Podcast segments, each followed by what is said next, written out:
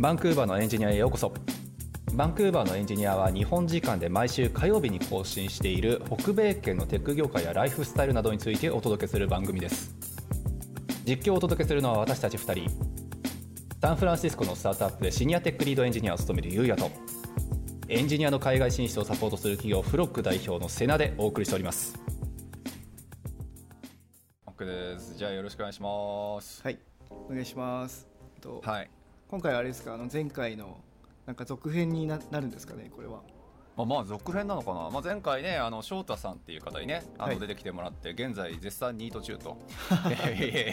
ね、いう方に出てきてもらって、まあ、はい。今度転職が決まって給料ほぼ倍になったよみたいなすごい華々しい話を聞いたんですけど、はい。でその時にね確かあのリファレンスお友達に出してもらってリファラルか出してもらって、えー就職先が決まったんですっていう話をねしてたと思うんですけどやっぱりはい。日本人ってね、日本だとねあんまり馴染みないリファラル文化だと思うのではい。今日はそのねリファラルもらった側の話は前回聞いたのではい。そうリファラル出した会社の、えー実は K さんというねはい。方にちょっと来ていただいてちょっと出した側の話を少し聞いてみたいなっていうふうに思っているのが一つと。はいはい。まだ雑談ですかね？はいわかりました。はいもう楽しくおしゃべりしましょうと。はい。はいそんな流れでよろしいですかね？じゃあ K さんよろしくお願いしまおす願いします。はい、よろしくお願いします。この入りが毎回難しいんですよね。こはい。うどうやって入ろうみたいな。はい。どうもーって。はいどうもまあそうなんですよ、まあ、というわけでねまさかの実は K さんもねこのポッドキャスト何回出たこれ。もう三回目これ。あ、ってことは僕もレギュラーだ。前そう言ってたじゃないですか。レギュラーですレギュラーかど。ね。過去最高じゃない？もしかして3回目って人はそうかもしれいないですね。ほぼ。お笑い芸人も3回じゃなかおったです笑い芸人は2回目だと2回だと思う2回か。はい。おめでとう。あそんなにも呼んでもらってありがとうございます。じゃあ、はい。ありがたくレギュラーの冠そろそろギャラを払わなくちゃいけないですこれ。あの YouTube みたいに盾みたいなの送ってもらったりできるんですか？ああ3回出ましたよ賞3回出ました賞みたいな。ね今度俺のステッカーあげよそうです。ねいやいつもありがとうございます。ネタを提供していただいてね。ね。ありいえいがとうございます。え大したことは喋ってないですけど。でちょっと K さんについての説明というかなんか軽く、なんですかね。あプロフィールみたいなのを。K さん喋る？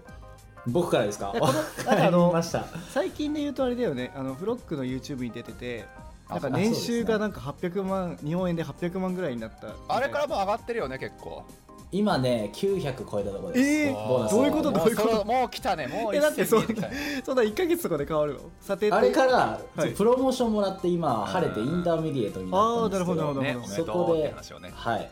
そこでお給料交渉して今え900、だって日本円でね。超えるかなぐらいですまだ2日本円で。年ちょいくらいでしょ？あなた働いて今年の10月で3年になるんであもうちょっとで3年か。うんいやすごいね。のかな？に3年で線見えますよ先生。すごいですね。もうちょっとですね。ちょっと頑張っていきたいですね。だから物価の差もありますけど、もちろんマーケットの違いもありますけど、日本で900万って言ったらもうねもうシニア中のシニアみたいな感じですね。よえ、ねいい給料もろとねうん。おごってやって話をしなくちゃいけないレベルね。そうだよね。すごいね。給料の話したら毎回どこで食べるかみたいな。おごってやみたいないや間違いない。そうそうそう。えそれはもうそういう振りじゃないの？あそういう振りなんですか？いや大変失礼しました。そう。でまああのねちょっと説明の部分もあったかなとは思うんですがそう前回ね出てもらった翔太さんなんと実は今度入る会社が K さんと同じ会社と。はい。はい、ね。いうことで K さんが、えー翔太さんの、まあ、前回出てくれたお笑い芸人の、まあ、リファラルを立って会社に対してこんないい人材おるから一緒に働きたいねんという話を会社側としたということですよね。そうですねいやー素晴らしい、ね、結構日本だとさなんかリファレンスとかコネ入社とかっていうのに対してまあまあちょっとあんまりん？っていう風な言い方をね見方をする方もまあいなくはないかなって思うので、うん。そう結構やっぱりねその翔太さんもそうだけどもやっぱりリファレンスで入るとかリファレンスでやっぱり最初のきっかけをね掴む方ってむっちゃ多いなとは思うんですけど結構 K さんの会社もやっぱりリファラルで入る人ってそもそも多いんですか？うちの会社リファラルすごい多いですね、うん。僕はマイノリティでリファラルなしで入ったんですけど、はい。うんうんうんうちの会社のそのテックの一番上の人がもともとサムスンの人で、その人がもうサムスンからもう56人引っ張ってきてよくよくあるやつだね。よくあるやつだね。そう。Google とか。ヘッドハンティングみたいな。そうそうそう。そんな感じなのでリフェラルはもうすごいイケイケの文化だと思います、会社的にはへーケイさんとこのチーム、まあ、エンジニア何人かもちろんいると思うけど結構じゃあいた一緒に働いてる人の中でケイさんみたいになんかインディードとかなんか求人広告から来た人っていうのは本当少ないイメージですかじゃあ？あ僕のチームどうだろう？僕のチームはなんか特別で結構みんな自力で入ってきた人だあったです、ねあそうなんだ。へえ自力の人がかうんチームに固まるっていうのはそれ意図的ですかね？何なんでしょうね。偶然だと思うんですけど、うん。えー、なるほどね。いや素晴らしいね、なんか大島さんとことかさそういえばまあき会社の規模的にはあれかもしれないけども、うん。なんかリファラルでとかなんか誰々の知り合いとかあんまそういうのそういえばないですか、あきあのエンジニアじゃなくてビジネスサイドとかは結構やっぱ知り合いベースでああやってて、そうよね、そそう最初の、えーっと4人3人目の社員かな、うん。は社長の奥さんの親友の弟が入ってあい たりとか。リファラルなのかそれとも知り合いの 家族なのか。そう超身内なんですけど。でもやっぱそういう人ってやっぱ長くいるんですよね。いまだにその方はいますし、やっぱなんて言うんだろう。その同じようなマインドを持っていたりとか、うん同じような思想を持ってるんですごいマッチしてるんですよね会社に、うん、なるほどね。辞めないってことは、いや間違いない、うん。そうなんだよね。結構いろんなものが担保されてるから実はやっぱり働く側としてもね、うん。まあ意思疎通ができたりとか、まあ、その人がどういう人が分かっていたりとかいいことの方がやっぱ多いとは思うけどねこの入社というか。どっちもいいっすもんね。紹介する側もなんかやっぱり変な人紹介できないじゃないですか。だからやっぱいい人を紹介するし、そうね。さされる側も、まあ、頑張らなくちゃいけないみたいな思いますようんねうん、うんまあ、信用の切り売りですよね。リファレルする側は。まあねまあね。信用がなかったらリファレルしても弾かれたりする人もいるんだろうなと思って。あいつのリファラルかーって。そうそうそうそう。そ うそれそれそもそもその会社その在籍してる人がやばいじゃん。確かに。えでもたまにいないなんか本人のさじ実力は確かなんだけど、うん。なんかその周りになんかとんでもないのがいっぱいいるよねみたいな。たまにいなくないいるくない？ああなるほどねなるほどね。そう。単純にまあ類は友を呼ぶで本当は本当はね普通はいい人がやっぱり周りにねいるっていうのがそれはまあやっぱり一番まあ普通だと思うけど。そうたまに紹介する人なんかちょっとええみたいな人がねなんか紹介していたりとかっていうのをちょっと話聞くことがあって、ああなるほどね。そういうパターンもねあるってことね。うん、まあだからリファラルはリファラルでやっぱりその難しさっていうのはありますけどそうちょっとね俺 K さんのところの会社の部分でね実は知りたいというか、まあ、教えられる範囲であの知りたいなっていうのがあって、うん。そう今回さあのリファラルボーナスって会社からもらってるですよね、多分。もらってますねそう。あれってさあの、まあ、こっちでもやっぱりたまに聞くじゃないですか。誰々一人例えば紹介したらえっとまあボーナスとしていくら入って、で普通のとこがどうなのか分かんないけど例えば1年間くらい辞めなかったらその金額丸々入るみたいなとこも聞いたことあるしあのそう。なんか何ヶ月間以上はこのその会社にいてくれたらみたいな、まあ、人材紹介系でね日本でもまあ人材紹介したらなんか年収の何パーセントみたいなのもあるとは思うけど、ね、それがリファラルボーナスみたいな形で、まあ、K さんとこはついてるっていうそういう認識でよかったんですよね。はい。僕のところは3ヶ月在籍したら入るんかな確か。うんうんうん。使用期間みたいなのがあるじゃないですか。あれを突破したら、そのちゃんと入ったって認められて HR がプロセス始めるみたいな感じです。いうことだよね。うん。ね、だから会社側としてもしかもさ結構まああ言わなくてもいいけど金額結構でかいじゃないですかまあまあ3500って大きいんですかね？初めてなんで僕もリフェラルボーナスやるのが。まあ日本円換算35万にくらい。日本の時もね35ぐらいか。30万とかだったはず。あ僕本当？の前の会社。だからアベレージなのかもね。結構アベレージかもしれないですね。でもあれだよね。人そこをエージェントとかに頼むよりは全然安いよね多分。いや間違いない間違いない、それはそうよね。だからこそですよねそうそう。だってエージェントに頼んだらさ俺結構そういう仕事一瞬し一瞬一瞬しようかなって思ったことがあるからなんとなく知ってるけどうん。例えば日本とかだとさあの大きい会社になればマジで年収の半分とかを人材紹介費みたいなね 1000万プレイヤー紹介したら500万かみたいな、うんそうだよね。そう。それも30万ぐらい出ますよね。いや出る出る。なるなら。ねえ。でまあにこっちのカナダとか北米圏であったとしても、まあ、大体15から20くらいがやっぱ相場らしくって。あうん。パーセントを取るの。そうあーパーセントで言うんだったらね、うんでもまあそれでもね普通にまあ 100K というか1万あのね1000万プレイヤーをもしも紹介するんだったらそれだけで150万飛ぶっていうことだから、うんまあ30万ぐらい飛ばしても全然そんなへのかっぱっていうことだよね。そうだね。うん。確かにそう。俺意外でも日本でそういうリファラルのねボーナスがあるっていうのは実は俺知らなくて、あはい。大島さんとこって、まあ、やっぱり大きい会社が多かったじゃないですか。最初の会社のその大きかった時がリファラルボーナスあったんですか？そうだからサイバーエージェントの入って多分1年ぐらいまではそういううん。なんか30万円もらえるみたいな制度が確かあったはず。へでもなんか途中でなんかそれが法律的にどうなのみたいな感じになってなくな 確かになくなっちゃったんだよねあらあらあらなるほどうんね。でその後の会社も、まあ、3社目はリクルートだったんだけど、はい。まあ、3社目とかは多分なかったと思う。うんなるほどね、うんでもどうだろう。俺はね本当にまあテックの業界っていうよりもやっぱり制作系が多かったからからもしれないけど、うん。あんまりそういうの聞いたことなくて。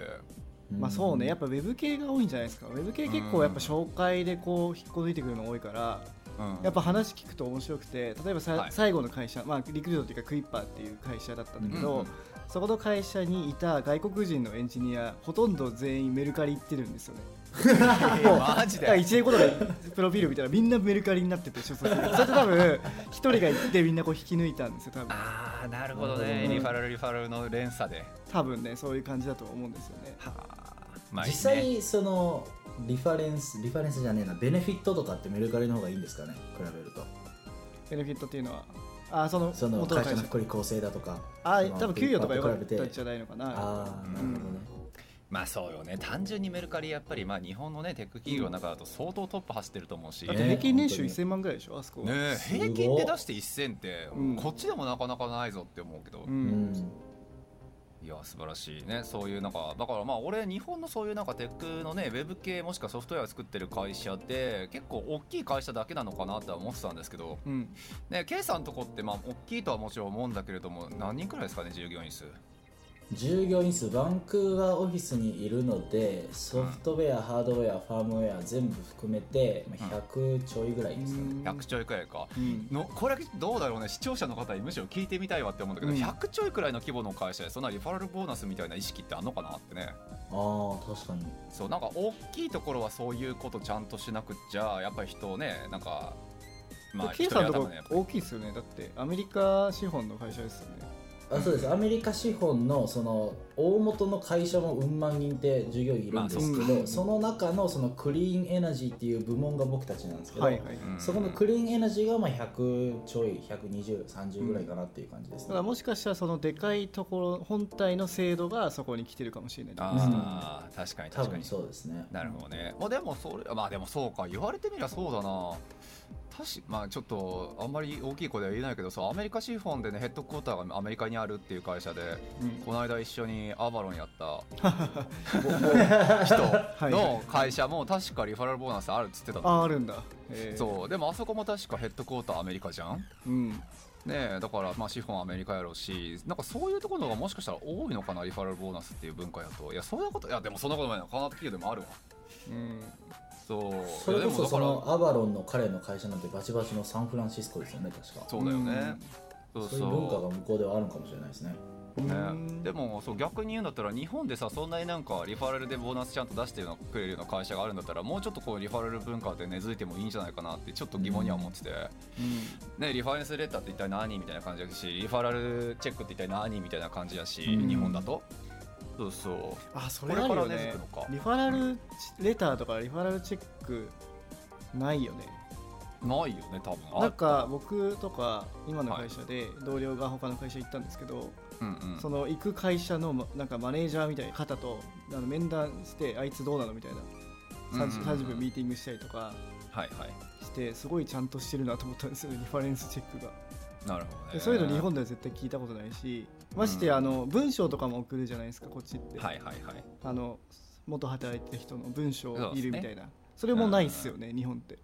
そうですね、うん。だからそこはちょっとまあ2つもちろん差はあると思うんですよ。なんかうん。まあ前職の人とかが書くリファレンスレターみたいな形で書くのと、うん。まあ、K さんの今回みたいな形でじそもそもその次の会社で働いている人が、えーだ誰か別の人を紹介するみたいなとっていう分だとちょっとまあ扱いはもちろん違うかなとは思うんですけど、そう。でもまあ根幹は一緒よねとは思うよね。あの前職の人がこの人いいよっていうふうに推薦して次の会社にあの推薦状を出すっていう部分とまあそこの次の会社ですでに働いてる人がこの人いいよっつって出すのとっていう部分だと、まあまあだから根付いてる部分としてはまあ元は一緒なのかなっていうふうには思なるほどっててね。じゃあそこを大事にしてるみたいな部分はあるそう。まあ昔からというか別にテックに限った話はないしねとも思うから。なんかね 悪いことできないなと思わない、そうっていう。うん。本 当すぐ伝わりますね次に、ね転職できなくなっちゃうよね。ね間違いない間違いない。そうだから結構ね今の会社で例えば本当に喧嘩別れみたいなことしたりね、うん。K さんが例えばか仮にをしたりとかするとね、次のやっぱりレファレンスも出してくれないだろうから、本当でそんなことになると次のやっぱり転職にも響くし、うんってなると、まあ、そういう意味でも変なことできないよね。うん。なる確かにほどねまあ、なのでそういう意味でのやっぱりリファレンス文化っていうところを本当にまあ恩恵に預かりまくったのが多分翔太さんっていうことだと思うんですけど、翔太さんさ結局何社くらいリファレンスもらってたんだっけ？3でした確か前聞いた時は、リファラルもらってたのか、そううん3社くらいか。K さんとまああのあと2人もねフロック系の人だったかな？だったかな、うん、あの CICCC の同期の方ですね。ね。とあと一人はなんかあの奥さんの奥さんか。ネイルのお客さん。そうだネイルのお客さんお客さんの彼氏。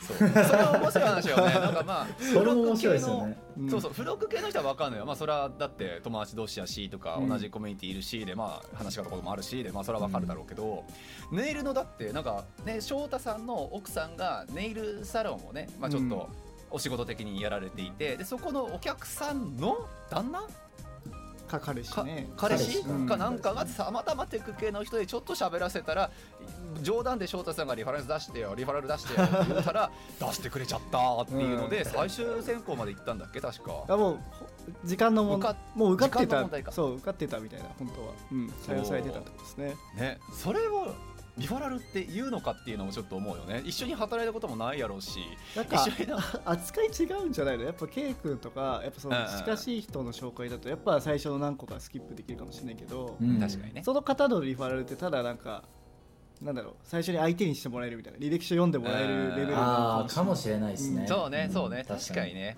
強さは絶対違うからね。だってそんなねえどこその誰とも知らない人のリファレンスで入りましたって言うて、あの実際にその選考まあ言える範囲でいいんですけどうん、え K さんはやっぱ入んないんですか？その研修僕は選考ステップには。あのやっぱり。そうですね。あえて外されました。ああやっぱそうだよね。うん。バイアスかかっちゃうもんね。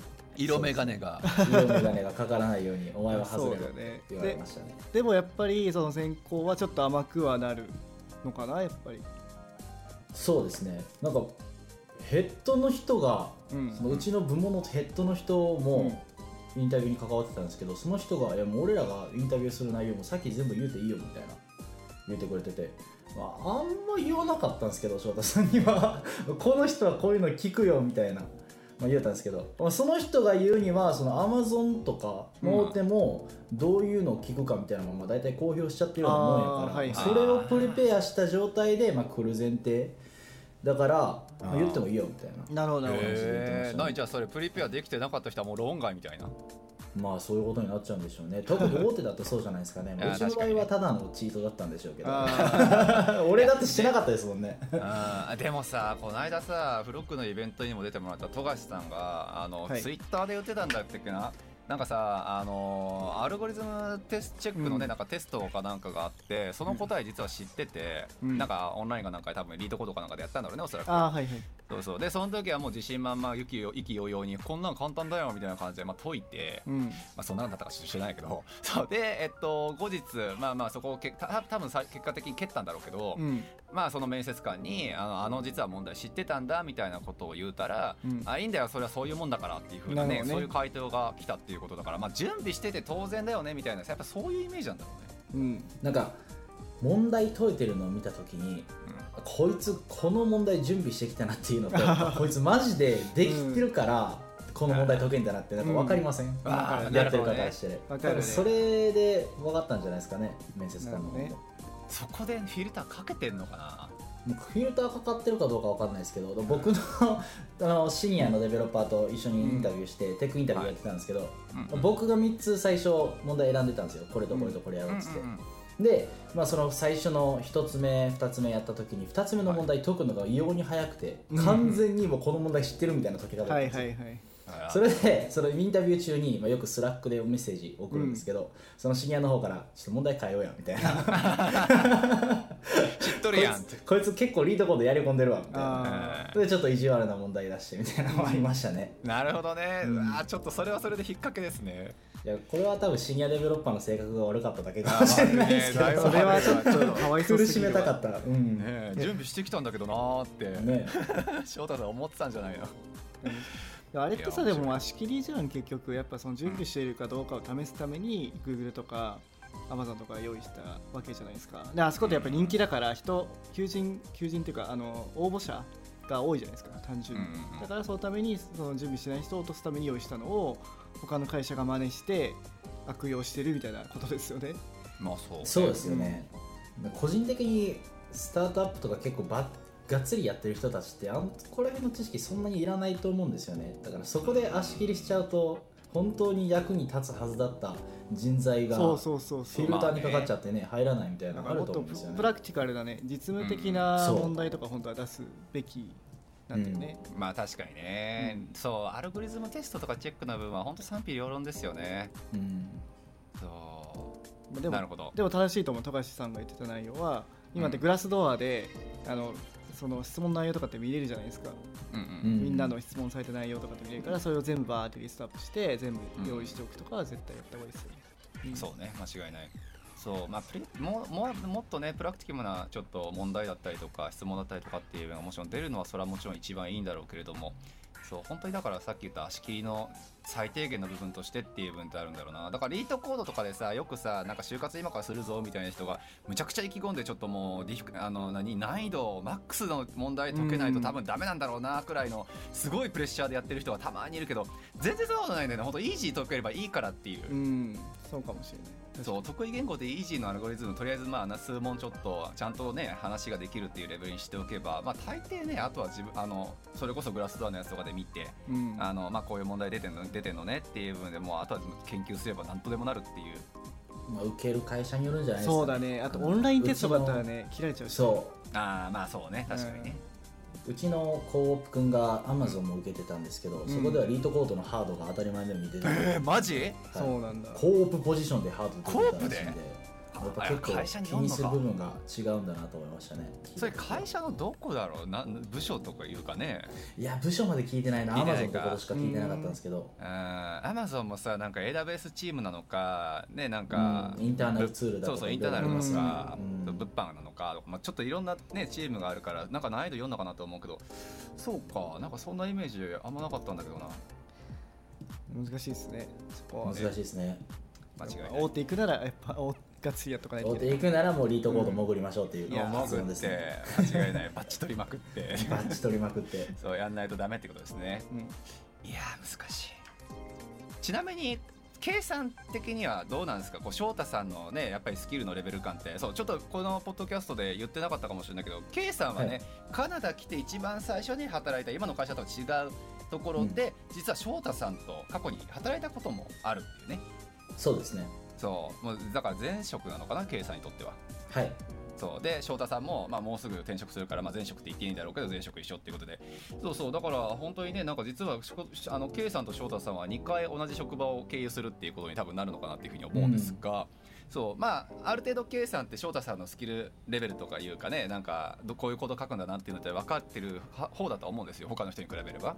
はい。そうその K さんの目線から見て自分の今働いてる会社にけ翔太さんのレベル感っていうのは結構バッチリもう絶対通用するっていう感じで自信満々に紹介をしたのかちょっと頑張れば多分いけるだろうなみたいなそういうイメージだったのかなんかどういうなんかニュアンスで紹介したのかなっていうのはちょっと気になってて。翔太さんは結構自信満々でやりましたね。もうこの人はもう十分この会社でもやっていけるからみたいな十二分にやっていけるんじゃないかっていう気持ちでやりましたね。その当すごいあの人働きやすくて、まあ、今までその会社変えてからいろんなデベロッパー見てきたんですけど、うん。やっぱりそのコード書くときに他人の目線で書けるみたいな人って意外と少なくてまあ、翔太さんってすごいそのエンパシーというかうんうん。他人がどう思うかみたいなのを考えながらコード書いたりものを作ったりできる人なのであとコミュニケーションもねもうああ。後でお金もらわないとダメです。間違いないまあもらったじゃん。翔太さんからはまだもらってない。んであそっちからもらうの？はい、そっちからももらわないと。いやでも、いや翔太さんいいデベロッパーと思うんですよね、僕は。まあじゃないとリフェラルしないじゃないですか。うん。いやそうよね、うんそう。そうだからさたまにさまあわかんないよ。あのなんかすごい軽い気持ちでさあの誰かリファラルしてくれる人いませんかみたいな感じでまあまあ聞いてくる方もやっぱりいるわけですよ周りに、うん、そうそう。いやでもねやっぱりリファラルする側はする側でやっぱりプレッシャーがあるわけで。うん。ね変な人さっきねと冒頭にもあったけどリファラルリファラル出してしまって次の信用にねちょっとつながねちょっと崩れてしまったらそれは嫌やいし。やそれあるよねそうだからまあ K さんのね今回の部分翔太さん、まあ、結構本当に甘めの採点だったのか厳しめの採点だったのかっていうのは実はずっと気になってたんですけどまあまあ純粋にじゃあそうそうもうあの通用するっていうふうにやっぱ確証があったからもうリファレンス出したってことですね。そうですね、リファレンス出して、この後僕の評判に響くなみたいな不安は全然ないです。まあどうなるかわかんないですけどね、翔太さんがね、入ってから。まあね大丈夫そうだよねなんかそこもさなんて言うんだろう技術力云々っていうよりやっぱソフトスキルの部分が大きいですよね、うん、うん。なんかその頑張張ってくれるかと、まあ、頑張るって言い方はおかしいけどうん。なんとかこうしてくれそうプロジェクトとかあった時にはいなんか投げ出さなかったりとか、うん。なんか怠惰になならなかったりとか。いやそうね、うん、なんかそういうのが一番大事だよね。そう紹介する側としてはやっぱり。技術力よりは。間違いない間違いない、そうなん一緒だよね。にあの朝の2時までオフィス残ってコード書いてた仲なんで、もう そこら辺は信頼できるかなって。前職の話だよね。前職の話。です今の会社じゃなくて。もちろんねもちろん。うんいいよね。修羅場をくぐってきたんだね修羅場を一緒にくぐった仲なのでいやそこはすごい信頼してます。ねカナダで夜中の2時までコード書くなんてそうそう期間っていう。そこでさ青春やっぱさ人のなんか本性出るじゃん。やっぱ一番辛い時に。うんあー確かに。確かに。か本当にそこで切れてもう辞める人もいるだろうしうん。まあ頑張ってやる。でだ多分あれだよねジュニアだったからまあそこやってやろうみたいな感じでやったんだよね確か2人とも。なんかそんな話を前にうんそうですね。うん。まあもうタクシーの中で僕がもう会社の文句言い続けるのに対して 翔太さんが「いやまあもうスタートアップやからな」みたいな言っててあやっぱええ人なんやなって思ってそうそれで。目に浮かぶ。なるほどね。いや素晴らしい。なるほどな面白いそうそう。なのでまあねそのリファレンス出す側のやっぱプレッシャーはもちろんあるし出される側の当然プレッシャーもあるしっていう分だと、まあ、今回はちゃんと自信満々に翔太さんのことを紹介してっていうのはすごいいい話が聞いたよね。はい。あとは2人ともだけどでもすごい学習意欲が高いなと思ってて、うんうん。まあ2人ともブッククラウドが参加してるし、えっとし翔太さんに関しては副業とかでその他のプロジェクトのあの、うん。コードを学んだりとかもしてて。うんなんかすごい成長角度がすごい高い2人だなと思うからなんか、ね、今後もこう高め合っていくのかなっていうのが予想さ、うん。予想できますね。いやだってまあその成長ねその成長のスピードっていう分の話をするんだったらさ、ぶっちゃけだって K さんの周りなんか翔太さんより全然経験年数積んでる人なんてそれは5万といるやろうけれど。まあ確かにね、はい。そうそう。ねその中でなんで翔太さんを選ぶのかっていう部分ね、まあ、もちろんまあたまたま就活してたからっていうのもあるかもしれないけどねやっぱりそれでもやっぱり他にもいろんなね候補がいた中でっていうので翔太さんを選んだのはやっぱりそれでさっき言った大島さんの言ったところのソフトスキルの部分やっぱ大きいのかなっては正直思ったよね。うん確かに大きいですねね、だからまあ単純にやっぱりそのリファレンスどうやったらもらえるんですか？みたいな質問たまに受けるんだけどうんどうやって？うん信用の勝ち得るしかないんじゃないですかね？みたいな話しか そうできないから。信用ね難しいよね。そうそう。だからちょっと難しいのがねそのちょっと言葉のなんか定義がどっちにフォーカスを置くか分かんないのが、まあ、前職のね例えば上司とかからリファレンスレターとかを書いてもらってって言えばもちろんそれはそれで必要と、うん。それはまあ前職の人からの信用っていう部分も次のね会社に、まあ、レターとして渡して、うん。えー紹介状っていう形で取る。これももちろん一つのリファレンスレターリファレンスっていう形で。